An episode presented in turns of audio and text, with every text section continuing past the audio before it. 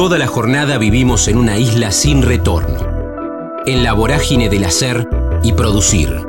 En el kilómetro cero del día tenemos más ganas de escuchar que de hablar. Ya fuimos patrios oyendo el himno. Ahora, animate a cruzar la frontera. Cutuli, la vis cómica El San Martínez, Combate y Pernambuco, El Perro, Tito Cosi Cartoon, Jujuy, Cementerio de la Chacarita y Verdulería, Imitaciones de Chico, Timidez. Estamos en la frontera, aquí en el aire de Radio Universidad, en AM 1390, hacia la provincia de Buenos Aires. También estamos hacia todo el mundo a través de la web, en el www.radiouniversidad.unlp.edu.ar, porque sentimos la radio. Quiero saludarlo porque hablando con algunos especialistas en teatro, bueno, están haciendo una obra muy muy reconocida, muy premiada, además de su recorrido, que de esto van las charlas aquí en la frontera, más charlas que entrevistas. Quiero saludarlo a Eduardo Cutuli para hacer el recorrido de puntualmente lo que está haciendo ahora, pero también de, de su vida. Cutuli, ¿cómo andás, Damián, en Radio Universidad de La Plata? Un gusto. ¿Qué tal? ¿Cómo estás? Encantado, che, mucho gusto. ¿Cómo andamos? ¿Bien? Bien, bien, bien, por ahora bien, suelto. que no es poco, suelto y, bien, ¿no? No es poco. Que no es poco, no es poco, sí, sí, suelto y bien no es poco. Hasta el día que se viven, el día que se viven ya está. Qué maravilla, qué maravilla. Bueno, lo, decía un poco en el comienzo, después siempre las propuestas acá, lo reitero, son más charlas que entrevistas, pero, pero están con la vis cómica y me parece que eso, primero, suelto, bien y haciendo lo que uno ama es como la, la santísima trilogía, ¿no? Estar bien, suelto y haciendo lo que te gusta, Tuli. Es espectacular. no se le puede pedir más a la vida, la verdad. Sí, sí, sí. Pedirle más sería un vicio, uno tiene que estar contento.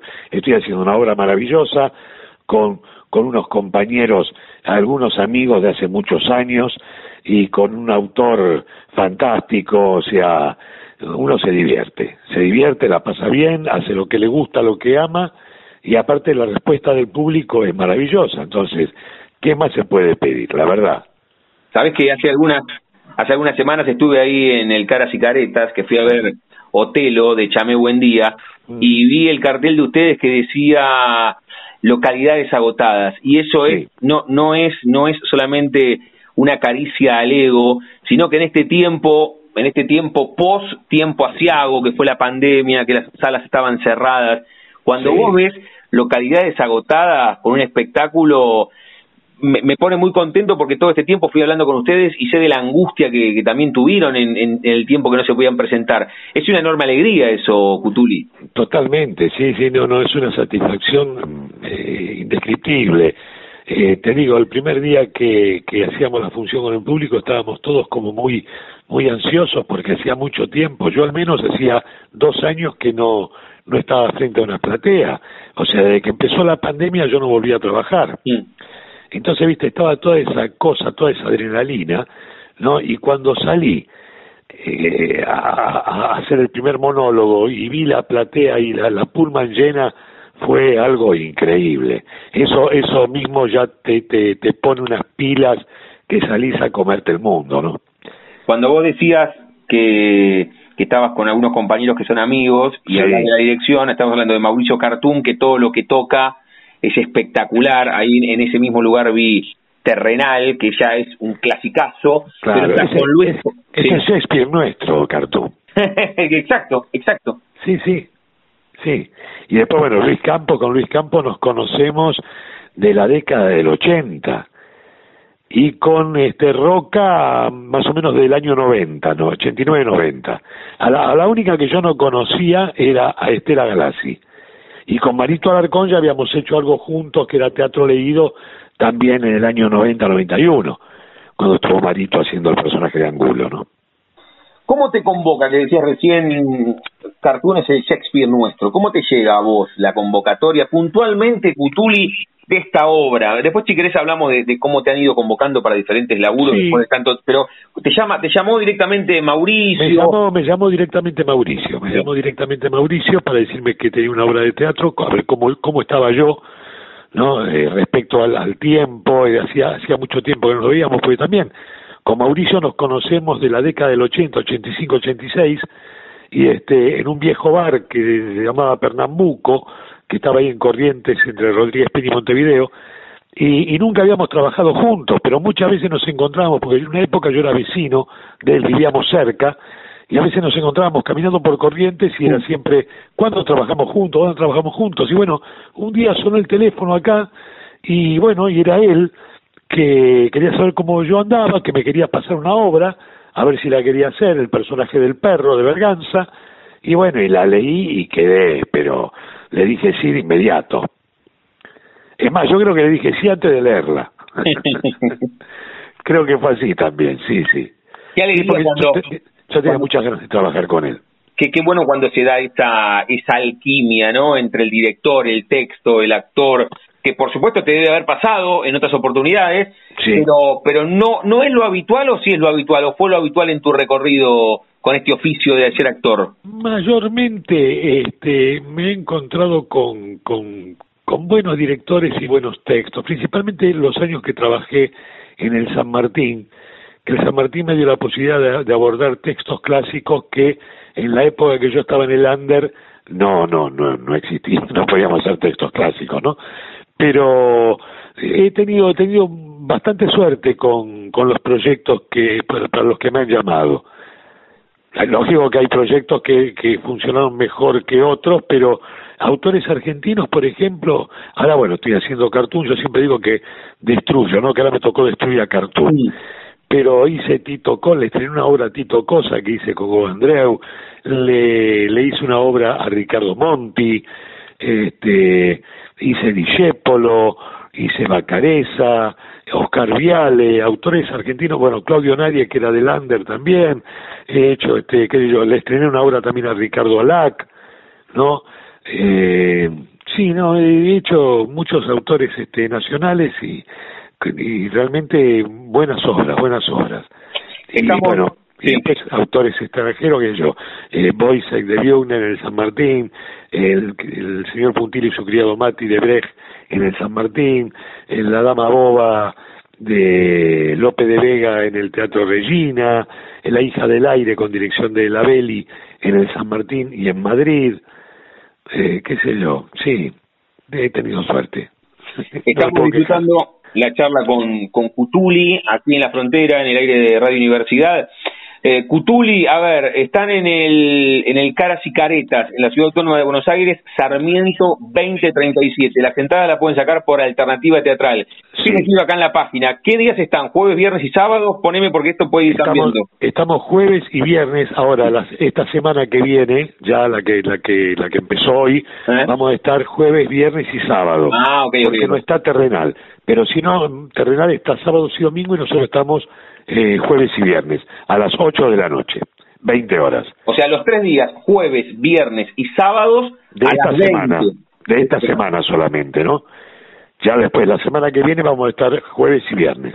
Qué bueno, igual esto que vos decís jueves, viernes y sábados, ¿no? Que, que está genial meter los tres días. Tiene que ver con la respuesta del público, porque si no dejas un día solo. Es espectacular, Cutulio. No, no, no, estamos dos días. Lo que pasa es que eh, Terrenal no sé si se va a Cuba. Sí. Entonces este, vamos a reemplazar el horario de terrenal, pasamos nosotros, pero después cuando vuelve terrenal, vuelve terrenal los sábados y los domingos y nosotros seguimos quedando jueves y viernes. Sí, está bien, pero meten la tercera función porque hay una respuesta del público. Porque ah, sí, sí, sí, no, eso sí, sí, gracias a Dios estamos llenando y termina la función y el público aplaude de pie. Mm. Que yo le digo a mi compañero, ¿es porque la bola les gustó o es porque se quieren ir rápido a comer? Eso para ustedes es, el, el aplauso, el aplauso es extendido hay, como diferentes tipos de aplauso, ¿no? El aplauso, el aplauso extendido y el aplauso extendido con una platea parada. Es como meter un gol, todos los goles valen uno, pero si vos dejaste a tres en el camino, metes el gol de Rabona, vale un poco más, ¿no? Claro, sí, sí, sí, ese, ese vale mucho más. Ese, ese vale mucho más, sí, ese, ese es maravilloso, es una caricia al alma, al alma. Qué bueno. ¿Viste?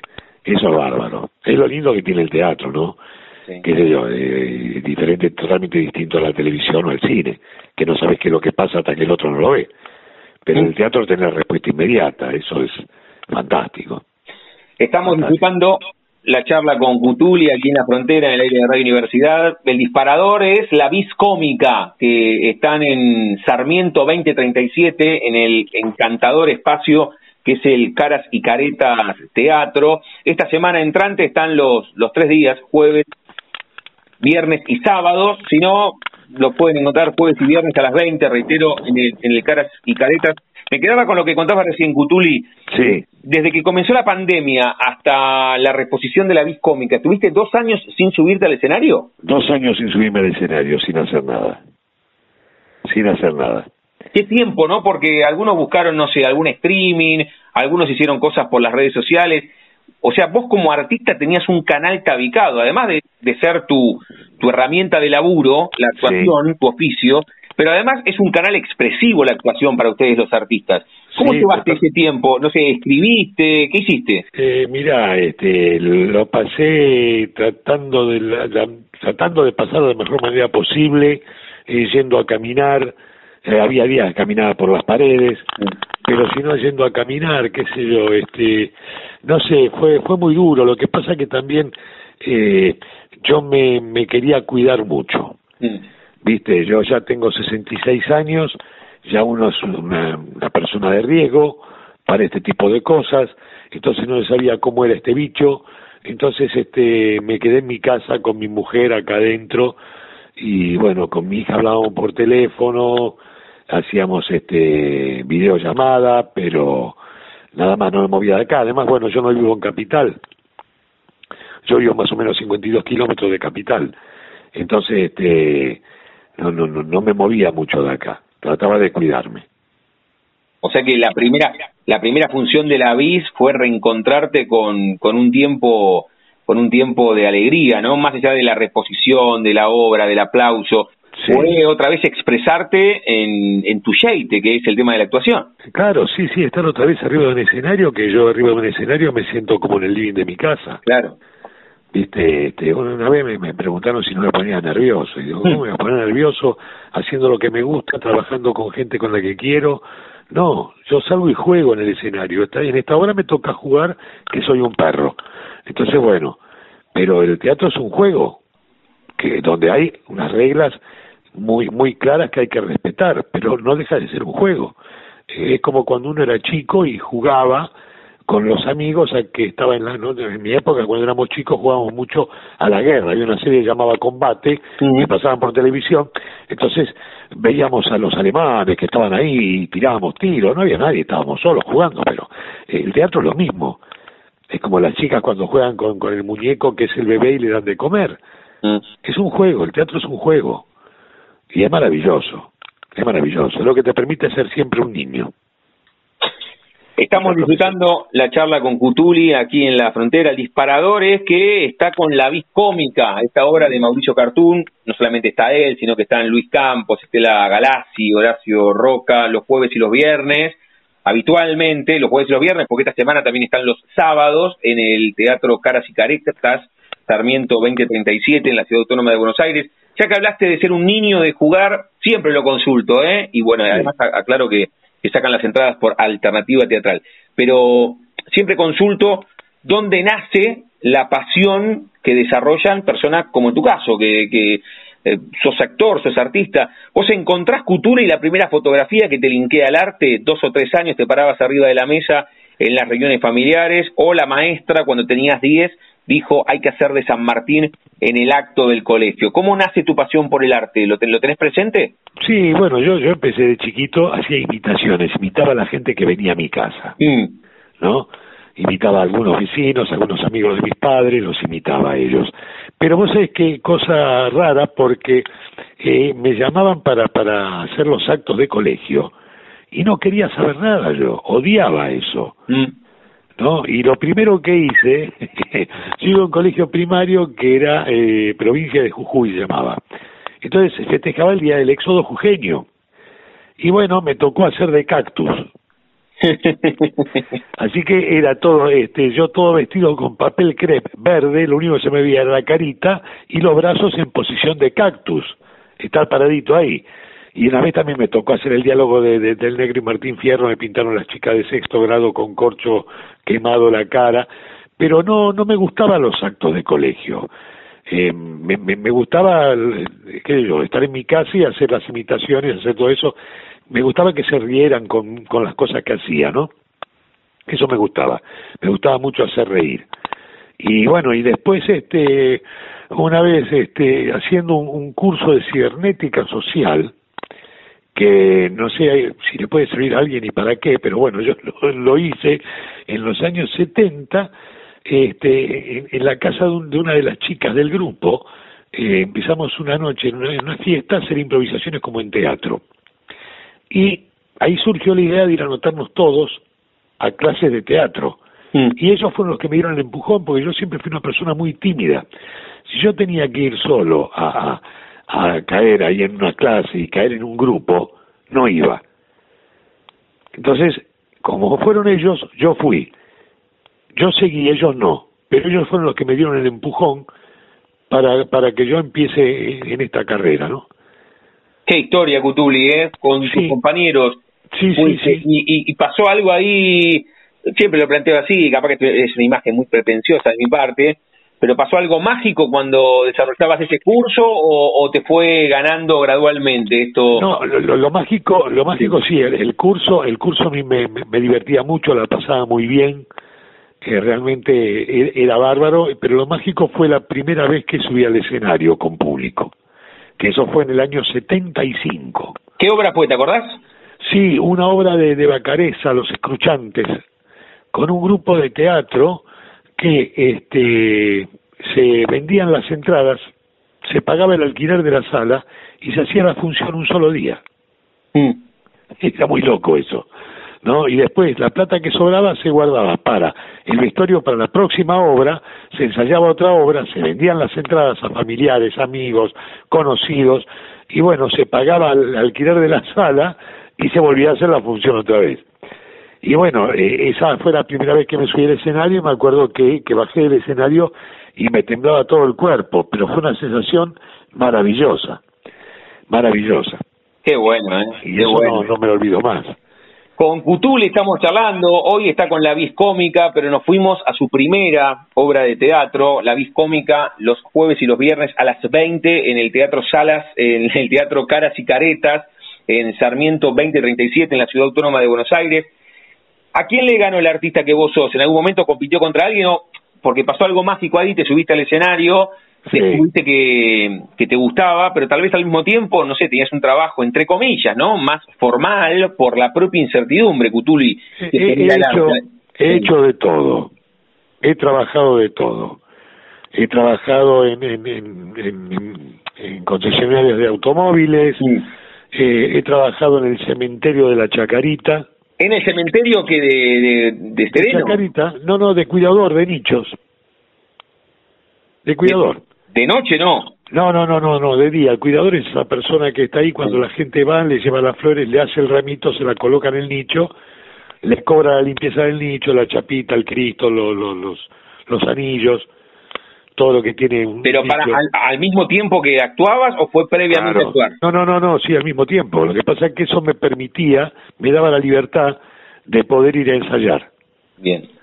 No o sea de repente tenía un ensayo a poner a partir de las tres de la tarde entonces me daba la, libertad le decía a un compañero mira yo me tengo que ir. Si viene alguien a mi zona lo atendés. Vos sí cómo no entonces así. Pero sí sí y los domingos venía la gente venían los deudos y yo a veces le hacía los monólogos que hacía la noche anterior. Porque yo esos años lo que hacía era, trabajaba en, en boliches, en aquella época se, se, acostumbraba a laburar en boliches, y bueno, hacía monólogos, contaba chistes, ahí conocí a Nito Artaza cuando era Zampucay, a José Luis Gioia cuando vino de Mar del Plata, a Clínico con Cola, viste, eh, a Cheruti, eh, hacía, hacía lo mismo que hacían ellos. Claro. Y después retomé el teatro de texto en el teatro abierto. Qué maravilla, Cutuli. Con Cutuli estamos charlando, el disparador es la vis cómica, los jueves y los viernes en el Caras y Caretas, en la Ciudad Autónoma de Buenos Aires. Esta semana muy particular, también está los sábados, porque Terrenal, también de Cartoon, con Tony Lestigins y bueno, con un elencazo, se van a Cuba, pero los jueves y los viernes, la vis cómica a las, a las 20. Y en algún momento, porque yo te decía, el actor a quien le ganó, no por otros laburos, sino porque tal vez te apasionaba otra cosa. Y cuando tenías 13, 14, 15 apareció ese curso y fuiste con algunos compañeros, pero además te gustaba cuando tenías 14 el fútbol y soñabas con ser futbolista o nunca. No, no, eh, jugaba mucho sí a la pelota, nunca fui bueno jugando a la pelota, o sea, no, no, no era un tipo muy habilidoso jugando al fútbol. Me gustaba, jugábamos en la calle, en aquella época se hacían los cruzados. Era un, un árbol y la pared de una, de una vereda, la vereda de enfrente en diagonal, era otro árbol y la pared, y hacíamos los cruzados. Jugábamos en la vereda y en el, y en el asfalto, no en la calle. Este, pero no, no, nunca soñé con ser jugador de fútbol. En una época había pensado en, en estudiar este medicina, porque me gustaría, me hubiera gustado también ser obstetra. Mira. Me gustaba la obstetricia, que yo. Pero no, no, no, el teatro, el teatro me, me ganó, me di cuenta que, que era lo que yo quería hacer, lo que quería hacer toda la vida. Ahora, de ahí a que a uno le vaya bien, yo siempre digo que esta es una profesión de un 80% de, de, de, de suerte y un 20% de talento. Ah, bueno, esos porcentajes, ¿eh? 80-20. sí, yo he conocido mucha gente, tanto, tanto este, actrices como actores extraordinarios, y, y, y no, no llegaron a nada, porque también esta es una carrera de resistencia. Hay que resistir.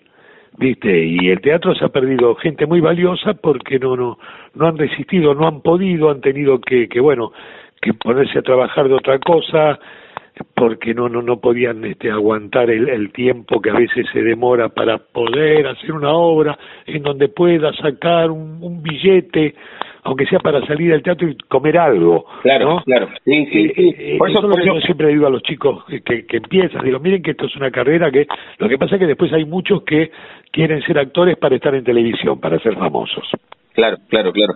¿Sabes, ¿Sabes que se lo pregunté alguna vez hasta Agustín Aleso o la frase eh, charlando como contigo acá con Juan Leirado, con Cutuli, estamos charlando aquí en la frontera y el, eh, Juan me dijo un día eh, que, que ustedes son desempleados que de vez en cuando tienen laburo, o está la frase de Pepe Soriano, ¿no? Esto de comer faisán a veces y las plumas en otros momentos. Y las plumas otro, claro, claro, en otros momentos, sí. Esta es una carrera que está llena de fracasos, interrumpida cada tanto por algún éxito. es así. Esto es así, es otra vos, de las frases vos, que vos, hacemos, ¿no? vos cómo, ¿cómo te llevas hoy con eso, con 66 que lo dijiste? No, no, no, no por el no por el éxito como nos dicen que es el éxito, que es, no sé, agotar o que te pidan una foto en la calle, sino el éxito es laburar de lo que a uno le gusta, ya claro, es un montón. Claro. Pero ¿cómo, cómo otro... te llevas con, con la incertidumbre que lleva que, que, que, genera el laburo, esa resistencia? ¿Vos Mira, la llevas yo... bien o, o, te costó eh, amoldarte? Al, al, principio costaba, después llega un momento que ya te acostumbras. Mm. ¿Viste? Es distinto a la gente que ha trabajado durante muchos años en un lugar y de repente se quedan sin trabajo. Claro. Uno está acostumbrado a quedarse sin trabajo, continuamente se queda sin trabajo. ¿Viste? O eh, cuando se termina la obra de teatro hay que ver si eh, haces otro proyecto enseguida o, o, pasa un tiempo o este o cuando termina un, un proyecto de televisión ¿Sí? o cine me están ladrando las perras espero sí, que no moleste no importa no importa no importa este pero eh, la, la, uno, uno aprende a vivir con esa incertidumbre. Eh, yo me acuerdo que estábamos con mi mujer en, en, la época del teatro Under cuando nació nuestra hija. Mm. Y ahí me fui a trabajar con unos amigos que tenían una verdulería. Me fui a trabajar en una verdulería.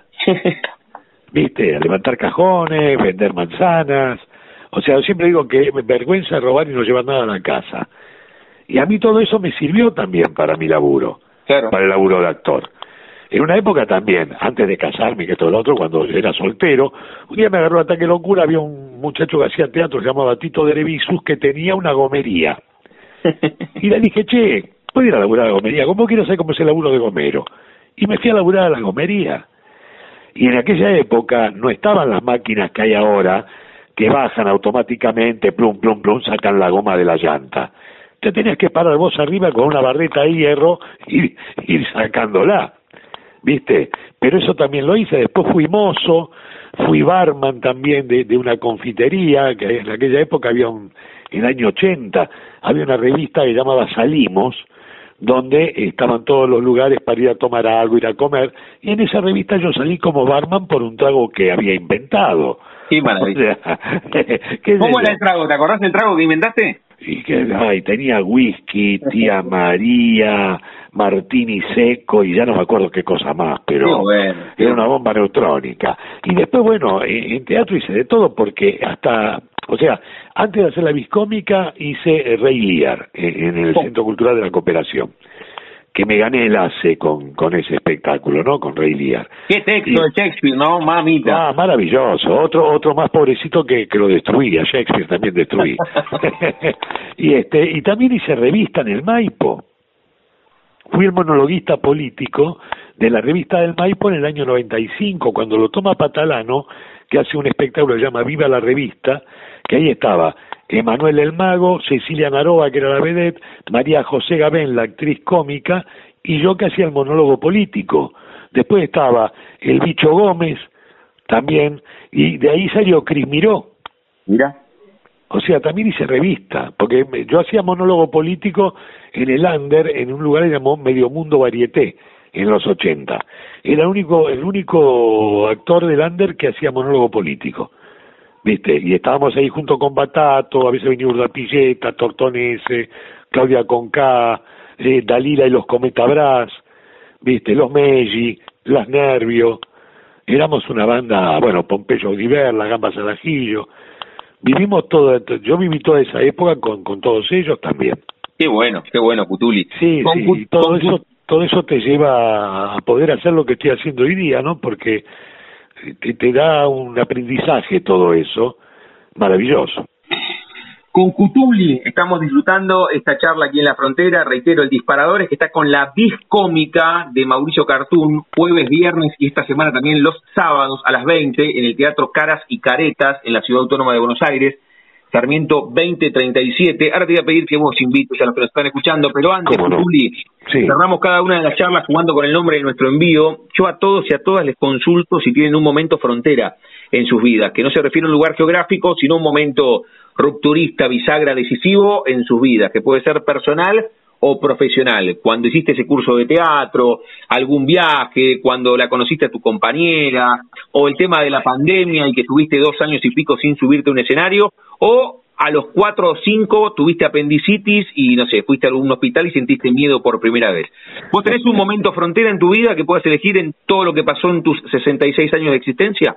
Y el, el, el momento, no sé si frontera, pero el mejor momento de mi vida fue presenciar el nacimiento de mi hija. Bien. Eso. Y después de ahí me fui a trabajar, que me esperaba Batato en Babilonia, en un lugar que quedaba en el Abasto, llamado Babilonia, mm. que hacíamos los lunes, eh, ahí este, un espectáculo llamaba Ahora Acá, donde iban actores y probaban cosas nuevas. Qué bueno, qué bueno. Pero por eso, no sé si es un momento frontera ese, pero fue un momento que a mí me, me marcó, el nacimiento de, mi única hija es, es y aparte estar ahí en ese momento es maravilloso. La nombraste un par de veces, en el comienzo y ahora. ¿Cómo es el nombre? ¿Mi hija? Sí. Guadalupe. Guadalupe, como la nombraste un par de veces le, ponemos nombre. Futuli, agradecerte mucho por este rato, pero como te dije recién, me gustaría que vos, en primera persona, invites a los que nos están escuchando, que además esto rápidamente se convierte en un link en Spotify, invitarlos a que estén en la Biscómica. Pero cómo no, Damián, con todo gusto. Mira, eh, invito a todos los oyentes a que vengan a ver una obra que es imperdible, una maravilla de Mauricio Cartún, con un elenco de excelencia, con Horacio Roca, Luis Campo, Estela Galassi, quien les habla, Cutuli.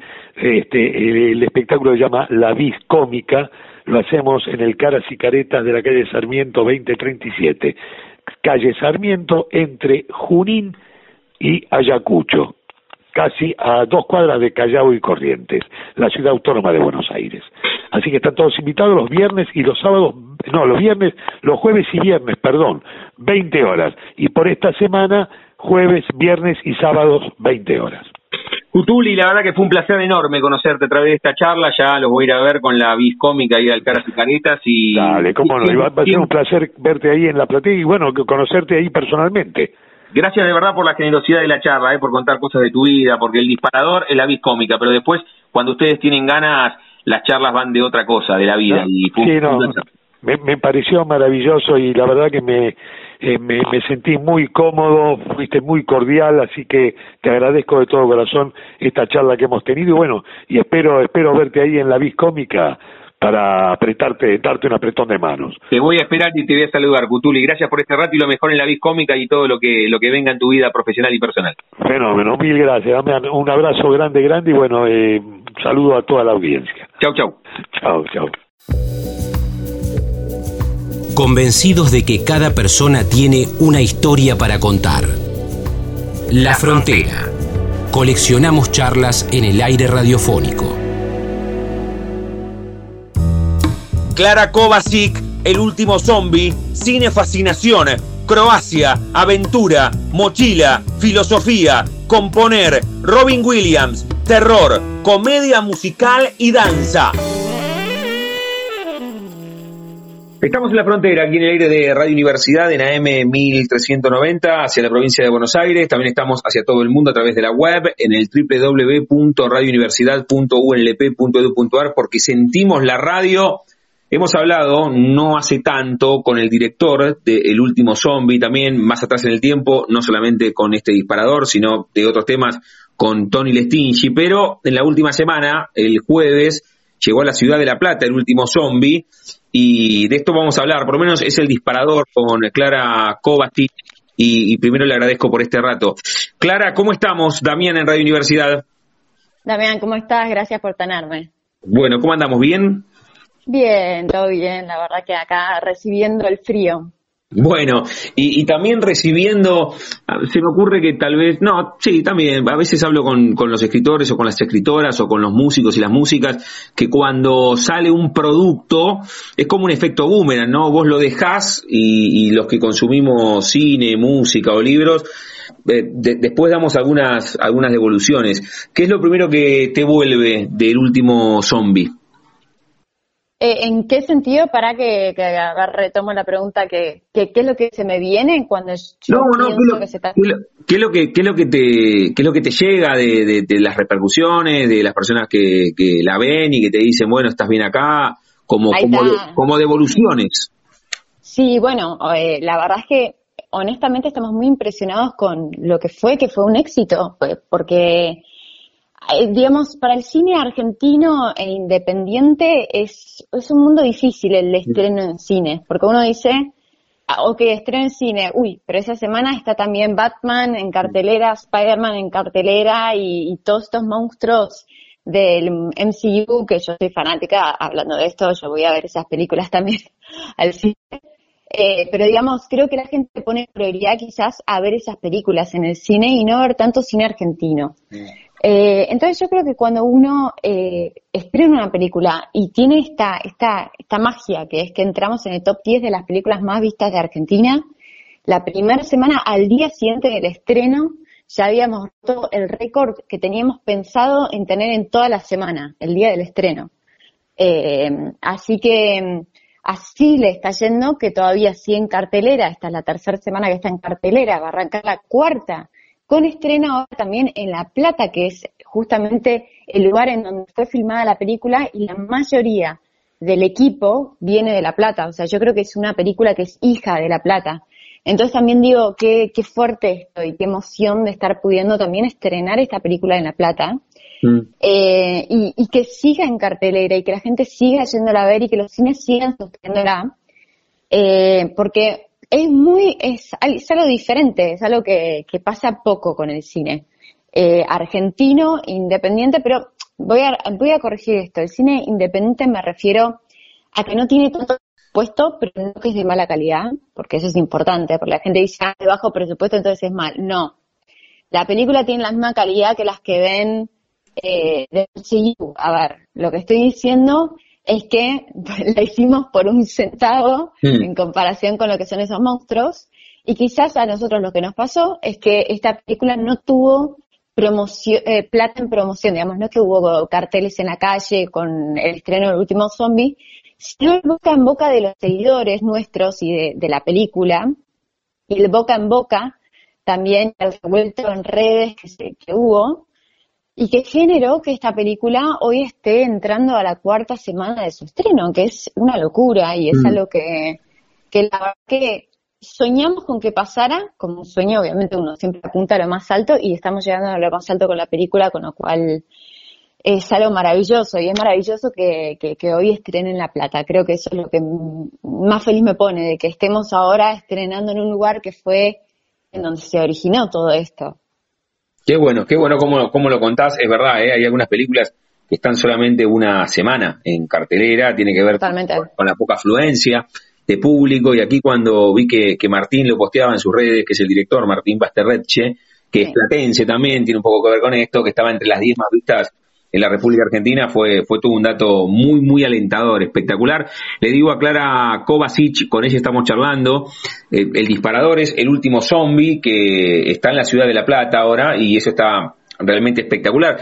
¿Hay alguna explicación? Eh, a, veces, a veces pasa con las obras de teatro, pasa con, con algún disco y también pasa con algunas películas. Ustedes en el grupo, cuando hablan con Martín o con, con otro de los actores o actrices, con Tony, ¿hay alguna explicación a por qué se dio este suceso de boca en boca y tal vez con otras películas en las cuales te ha tocado estar, ¿no? ¿Hay alguna explicación que ustedes encuentren, Clara?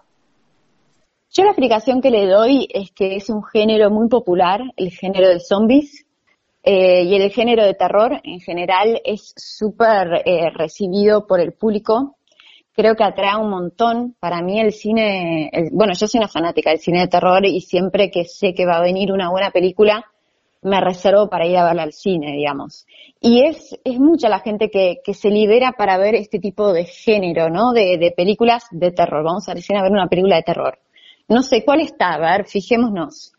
Y tener los títulos y decir, oh, ok, y vamos a ver una de, de superhéroes, ¿no? Como que yo digo, ¿qué, qué sé, si lo veo en cuanto a números, las películas que más se venden y que más pide el público es justamente el género que estamos entregando hoy, que es género terror, ¿no? Mm. Género fantástico. Como una escapatoria de, de, de, la vida cotidiana y poder enroscarnos en un mundo de fantasía y de, bueno, en este caso de, algo apocalíptico, que es una premonición tremenda de lo que sucedió con el COVID, porque de mm. verdad es una película que fue filmada y terminamos de filmarla justo cuando cerraron todas las puertas y entramos en cuarentena rígida. Eh, y es un guion que fue escrito en el 2017 y es una, una analogía perfecta de lo que nos pasó con el COVID, con lo cual yo digo, es como una película que es medio un presagio, ¿no? Entonces es como maravillosa también. Y yo creo que los zombies, más después de lo que fue esta pandemia, yo creo que siempre fueron populares en este último tiempo, pero ahora más popular que nunca creo que una película de zombies siempre va a tener su público. Yo tengo un podcast de zombies, o sea, yo soy fanática. Entonces digo, ok, es un público que siempre es fiel a ver lo último de lo último. Bueno, ahí está. Tenés por lo menos vos una, una teoría de, de por qué le está yendo tan bien al último zombie que está en la ciudad de La Plata además, y eso está realmente buenísimo. Como vos dijiste, es una película hija de la ciudad de La Plata, El último zombie con Clara Kovacic. ¿Estoy diciendo bien, Clara, tu apellido? ¿Estamos bien? Sí. Kovacic. Kovacic. Eh, si lo querés decir en croata, decilo Kovacic. Y si lo querés decir en argentino, Kovacic. Bien, bien, perfecto. Ahí aprendí un poco. dos opciones. Etimológicamente es, es de, de Croacia, dijiste. Claro, yo soy croata. O sea, tengo nacionalidad croata, soy argentina, nací acá, pero soy segunda generación croata, tengo mi familia en Croacia y bueno, se habla el croata y mis familiares acá. ¿Dónde naciste en la Argentina vos? No, nací en Buenos Aires. Mm. Pero, pero sí que le diste, por lo menos, a veces cuando hablo con algunos eh, apellidos que, que, no son tan familiares para el cotidiano, consulto y bueno, vos, vos por lo menos has, has indagado en tu árbol genealógico, le has dado trascendencia. Sí, sí, totalmente. No, eh, yo en ese sentido tengo la bandera croata a la par de la Argentina. Tenemos un amor tremendo por, por el país que es, eh, digamos, las tierras de mis abuelos. Y mm, tuve la posibilidad de ir y conocer esas tierras y además yo creo que, bueno, el idioma me encanta, me encanta porque es súper diferente, es más parecido al ruso. Y, y, es como algo que comparto con mi familia y es como un tesoro, ¿no? Esas cosas que nos, nos llevamos de mm. herencia que son súper valiosas para mí. Qué bueno, qué bueno. Entonces, ¿cómo son las dos opciones? No prometo porque son dos opciones, pero ¿cómo son las dos opciones? Una argentinizada y la pronunciación croata, ¿cómo es? Kovacic.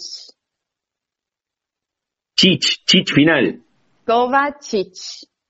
Chich. Bueno, vamos a intentar, vamos a intentarlo. Bueno, Clara, a ver, eh, el, disparador, el disparador es el último zombie que, que está en la ciudad de La Plata, pero que, que va, va por la cuarta, va por la cuarta semana a nivel nacional y realmente nos pone, nos pone muy contentos. Pero también la cuarta semana, estoy ya perdida, pero creo que o estamos entrando en la cuarta o en la tercera. No, que yo creo que estamos entrando en la cuarta, ya estoy medio perdida con, con los días, pero, pero yo creo que, que sí.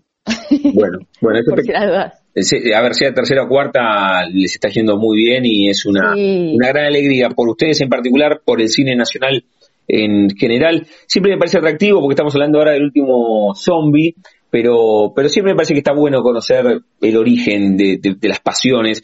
En tu caso, ¿dónde, ¿dónde encontrás el kilómetro cero, la primera fotografía mental que te linkea al arte? ¿Fue a los tres o cuatro años arriba de, una mesa en una reunión familiar? ¿Fue cuando la maestra dijo, cuando tenías, no sé, ocho, nueve, diez, que había que actuar en el acto de Belgrano, levantaste la mano y, y te subiste a un escenario.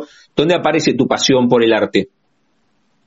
Yo creo que nací con eso, digamos, de que tengo uso de razón, eh, me acuerdo, primero con el cine tuve siempre una, un fanatismo muy fuerte, como una especie de fascinación hacia el cine. Y eso me llevó siempre a ser como muy fanática, como ver películas, alquilar, ir a los videoclubs y estar, porque en ese momento había videoclubs, y era chiquita y iba con mi, con mi, especie a un mundo del olor, con de toda la sensación ir a los distintos lugares, siempre iba al género terror primero porque me encanta.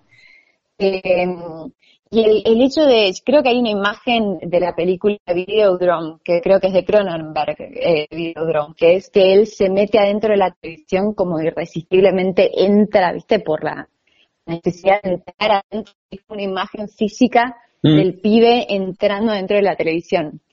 Eh, bueno, yo creo que siempre sentí eso en las películas y como una necesidad de, siempre adentro mío, de querer entrar adentro y de alguna manera yo sabía que tenía que entrar adentro y la manera de entrar siempre fue actuando. Mm. Y la inclinación hacia la música y hacia la actuación desde muy chiquita siempre estuvo.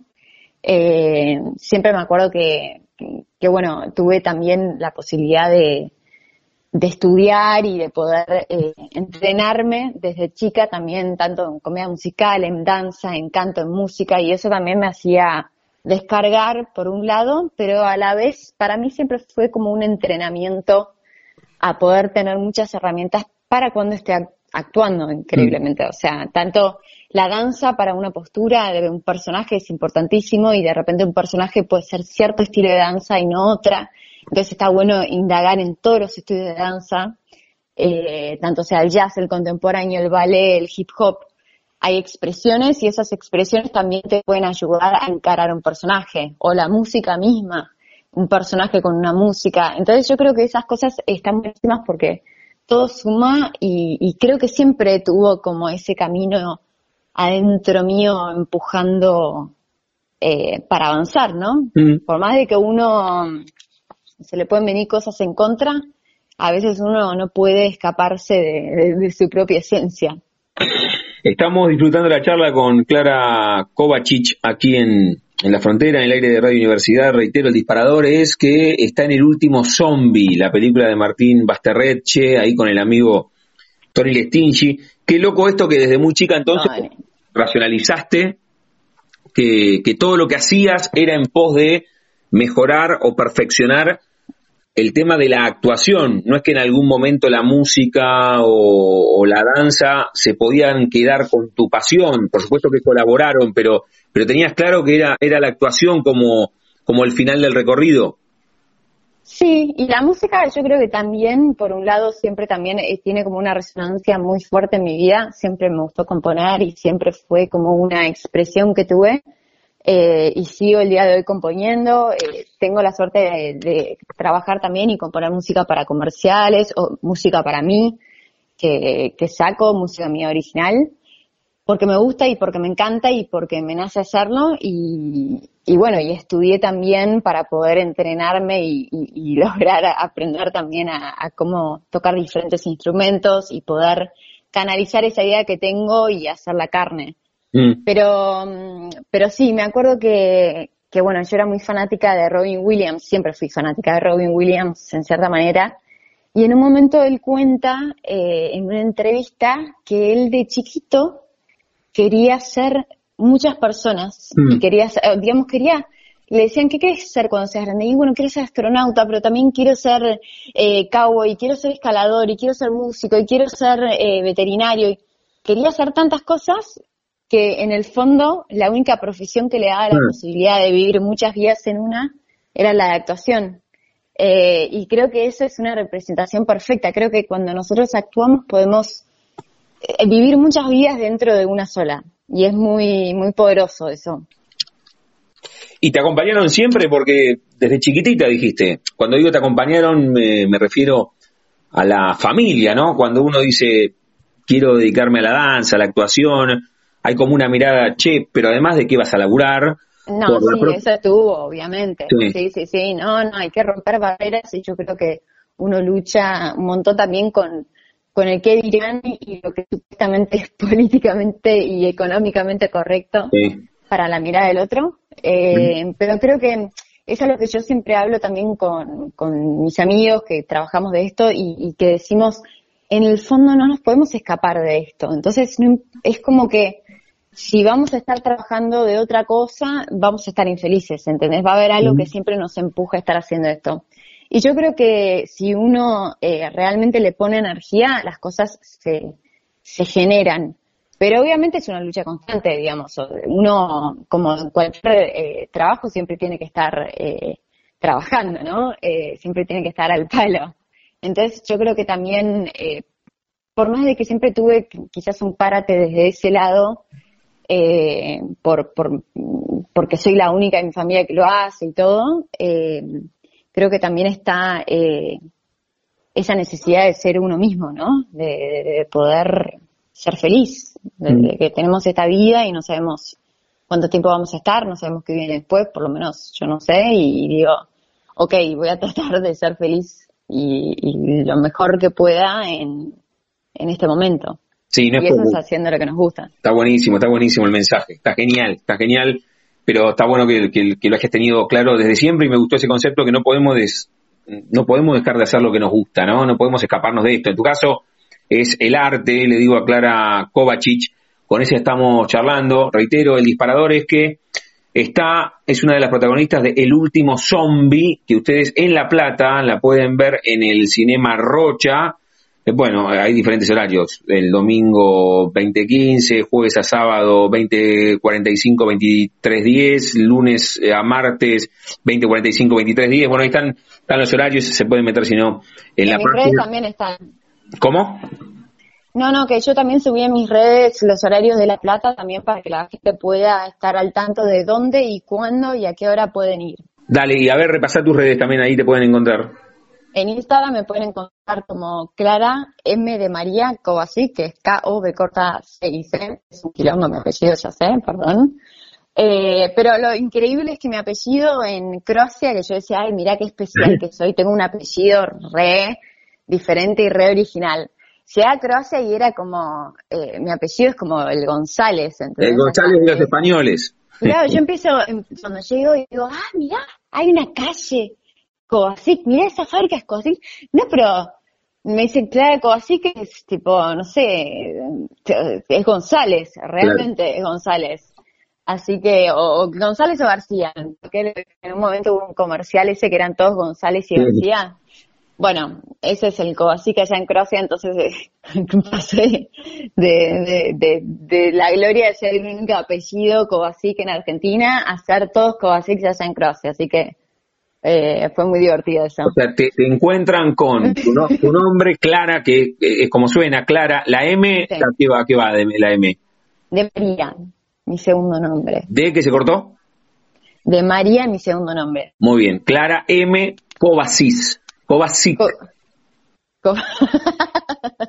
¿No? Kovacic. Cabo, me corta A, C y C. Ahí está, ahí está. Ahí se te acompañó desde desde toda la vida. En, ningún momento, Clara, hubo, hubo otra pasión que, que te abdujese como, como si encima tuyo hubiese un plato volador y, che, la verdad que me encantaba la danza, la, no sé, la comedia musical, la actuación, pero cuando tenía 15 también pensé en algún momento en estudiar eh, por el deber ser, por la familia o porque también a vos te gustaba, no sé, algún deporte, porque fuiste federado y jugaste al vóley, o porque en algún momento pensaste en estudiar no sé, psicología o medicina. Nunca e-, ese camino, ese camino más, entre comillas, tradicional. Por el deber ser, estudié filosofía. Ah, bien, viste. Sí. Algo había. Juan. Eh, sí, o sea, digamos como algo que, que, que, se, se, esforzó, pero, pero que sucedió. Mm. Igual, digo, todo, todo todo lo que sucede no podemos cambiarlo, entonces tenemos que aceptarlo y además eh, yo creo que la filosofía es algo súper lindo y que fue una experiencia muy linda, pero bueno, no es, mm, ya está, es parte de quién soy esto, así que mm. sí, eh, totalmente, 100%. Fue un camino, como dicen los yankees, a bumpy road mm. para llegar acá. Bueno, pues está muy bien. ¿Y, ¿Y mucho tiempo lo hiciste? ¿Terminaste? No. Hice cinco años. Ah, un montón. sí. No fue un ratito, no es que pasaste del CBC y nada más. No, no, no, no, no, no. Metí bastante adentro y casi la termino, pero bueno, nada. Eh, llegó un momento donde finalmente se rompieron las cadenas y dije, no es algo que pueda seguir ocultando. ¿Y con, con, con, qué trabajo, con qué trabajo sentiste, pero, pero no por una remuneración, sino porque entendiste que no te podías escapar de tu propia piel, que es que sos artista. Eh, ¿con, qué trabajo te acordás? O si tal vez fue el primero que dijiste, che, a partir de acá, o hubo un trabajo muy puntual que dijiste, no, acá esta es mi pasión y, no, me voy a escapar de este lugar. ¿Te acordás? No, no, yo creo que fue algo que, ya sabía, ¿viste? Es, eh, es, como que no necesitaba que un trabajo me lo diera, sino más bien decírmelo yo misma, ¿no? O sea, aceptalo y esto es la realidad de lo que te gusta y, quién sos y, no puedes evitarlo, digamos, no, no puedes escaparte, podemos escaparnos de quién somos, ¿eh? pero mm, ahí vamos a ser muy infelices, entonces también tiene como un tema de decir, quiero vivir infeliz o puede ser que viva en coma, sí, y bueno, pero así puedo vivir incómoda toda mi vida con cualquier otra cosa. Ese es el tema, quizás hay tabús con algunas cosas, pero yo creo que uno se rebusca y además los argentinos somos creo que si hay algo que nos marca es que podemos sobrevivir. Mm. Estamos, la gente de afuera nos mira y dice, no entiendo cómo están vivos los argentinos y siempre nos rebuscamos y siempre logramos sobrevivir, ¿viste? Y generalmente salirnos encima con la nuestra. Entonces es como algo eh, que, es divertido poder eh, reconocer nuestro y también, o sea, otorgarlo como algo a favor y decir, bueno, eh, creo que esa, es la polenta de decir, puedo hacer esto y esto me gusta y quiero eh, sentirlo todos los días. Quiero vivirlo, quiero leer un guion todos los días, quiero poder entrar en personajes. Me encantan los sets de filmación, que yo me río porque tengo amigas que no hacen lo mismo que yo y cuando yo les cuento, no, sí, porque nos fuimos a filmar a la selva de Metán, vivíamos en un motorhome y de repente un día nos atacaron una manada de, de, tábanos y no, nos tuvimos que ir al hospital porque nos agarraron re... Y mis amigas, qué horror. ¿Qué estar haciendo esas cosas en la selva de Metán metida?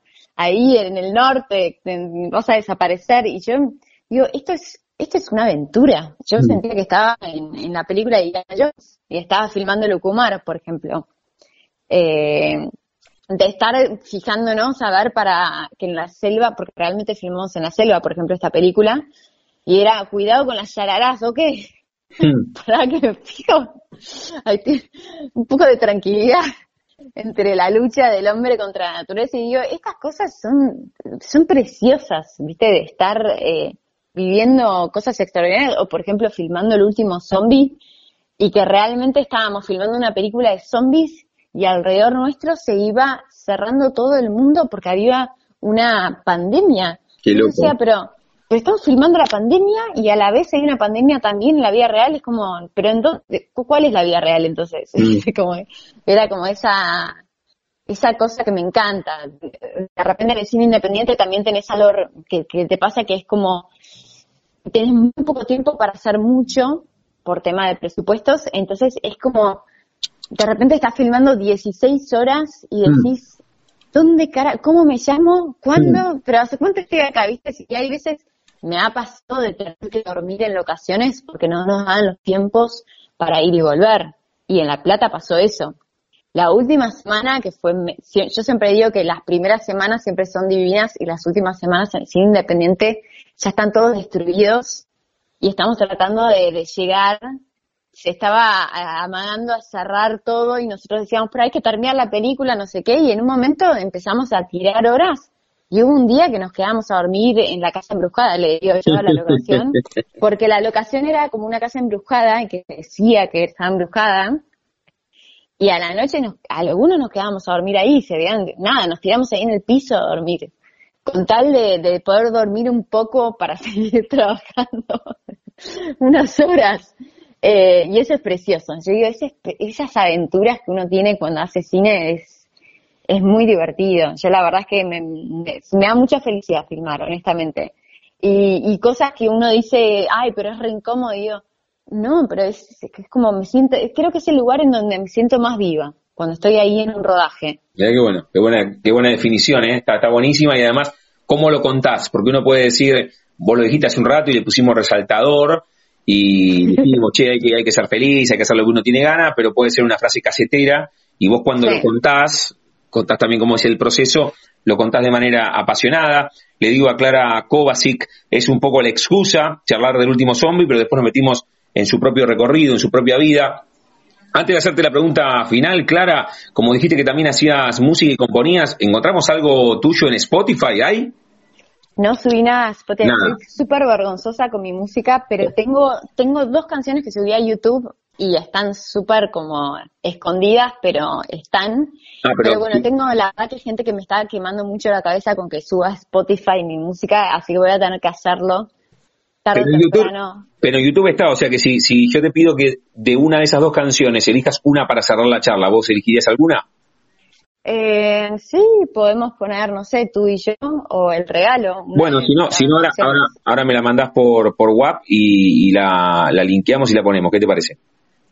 Bueno, qué vergüenza. No, no, no, pero bueno, como dijiste, también ahí lo dejé, lo dejé con una chincha en el corcho y en el final tenía, porque siempre que hablamos con músicos y con músicas, y esto es radio y son sonidos y son voces, estaba bueno, estaba bueno cerrar también con, con tu faceta musical. Pero antes, las charlas siempre las cerramos jugando con el nombre de nuestro envío. A todas y a todos les consulto si tienen un momento frontera en sus vidas, que no se refiere a un lugar geográfico, sino un momento rupturista, bisagra, decisivo en tu vida, que puede ser personal o profesional. Cuando descubriste que no podías escaparte de tu propia piel y que tenías que hacer esto de ser artista, algún viaje que contaste y, y te te encontraste con tu propia historia ahí, con, la historia eh, croata, algún viaje con amigas, algún papel muy puntual, o cuando tenías cuatro años tuviste apendicitis y te quedaste sola en un hospital y sentiste miedo por primera vez. ¿Puedes elegir un momento frontera en tu vida? Eh, Sí, voy a contar un momento, eh, uno de muchos momentos que viví de esa manera, pero creo que fue un momento, yo siempre digo que, los momentos extremos también son momentos en donde uno se encuentra. Tuve varios momentos extremos en mi vida y muy difíciles, pero voy a contar una anécdota divertida para no tirar el bajón, eh, que fue que me fui de mochilera con unas amigas mías, yo tenía 19 años y estábamos no sé, en mochilera nos fuimos a, Centroamérica de mochileras, ¿no? Dijimos, vamos a recorrer Panamá, vamos a recorrer Costa Rica, qué sé yo. Y cuando llegamos a Panamá ya estábamos hace un mes y medio recorriendo, éramos un desastre, ¿viste? Dormíamos, para ahorrar plata, dormíamos en los pisos de los hostels para que nos dejen dormir gratis. Era como todo un tema de, creo que en dos meses gasté menos de 50 dólares, una cosa como inexplicable.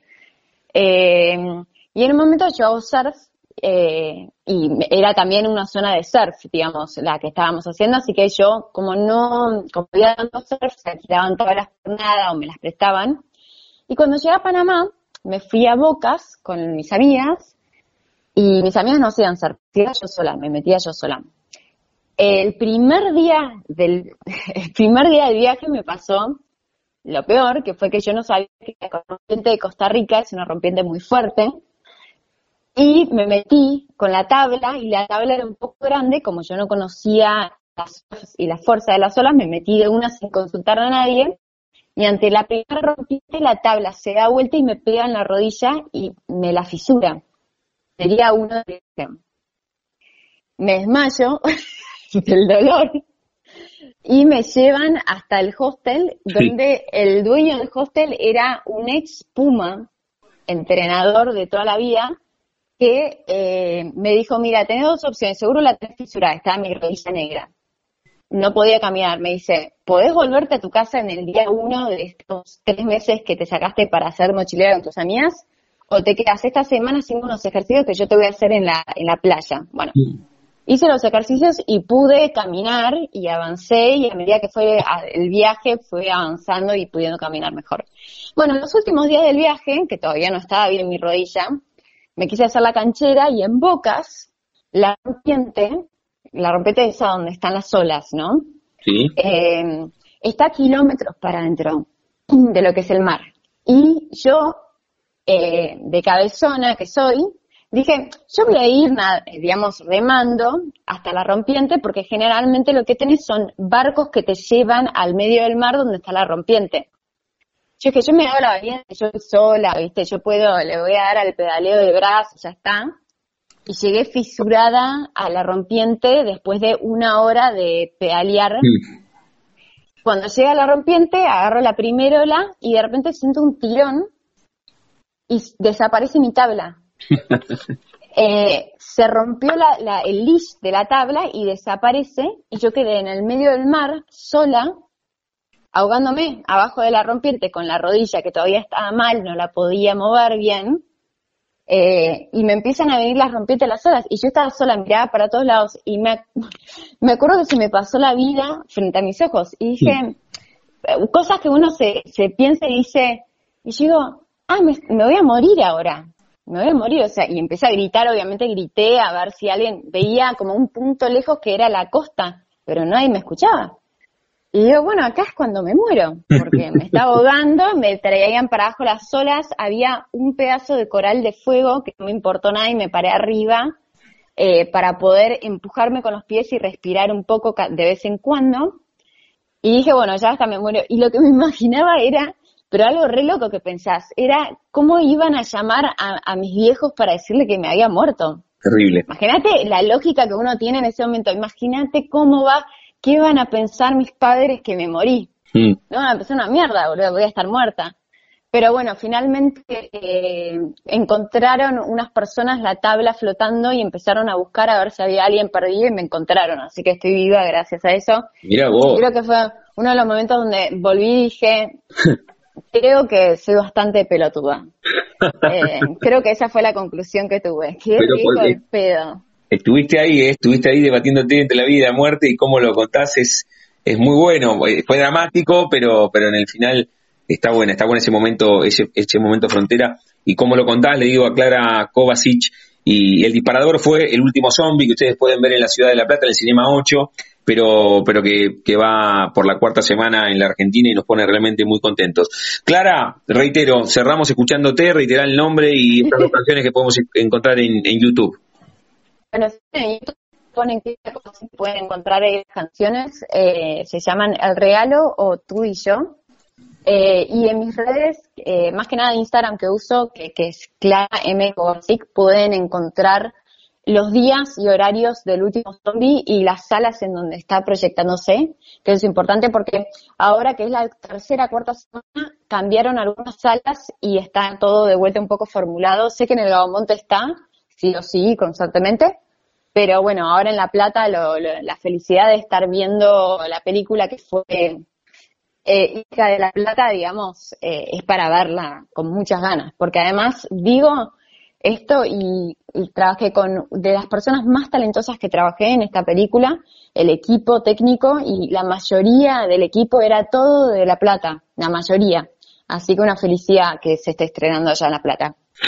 Clara, gracias de verdad por este rato, eh, por la charla, felicitaciones por la película y, por todo lo que, lo que haces y por cómo lo contaste. Te mando un beso enorme y cerramos la charla escuchándote. Te mando un beso y gracias. Un besito. Chao.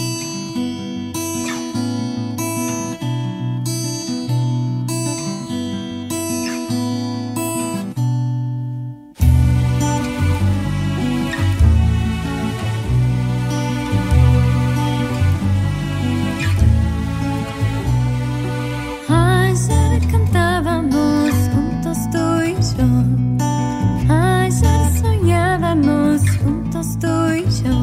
Tú y yo, tú y yo, tú y yo, tú y yo, tú y yo, tú y yo, tú y yo, tú y yo, tú y yo.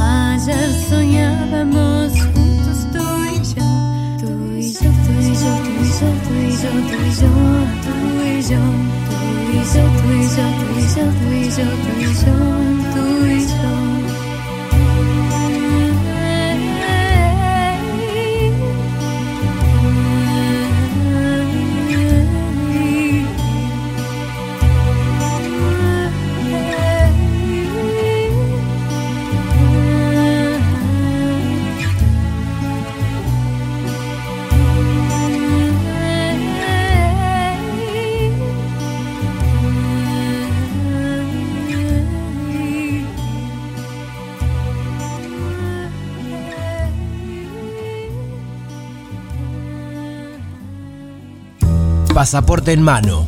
Noctámbulos con la radio abajo de la almohada.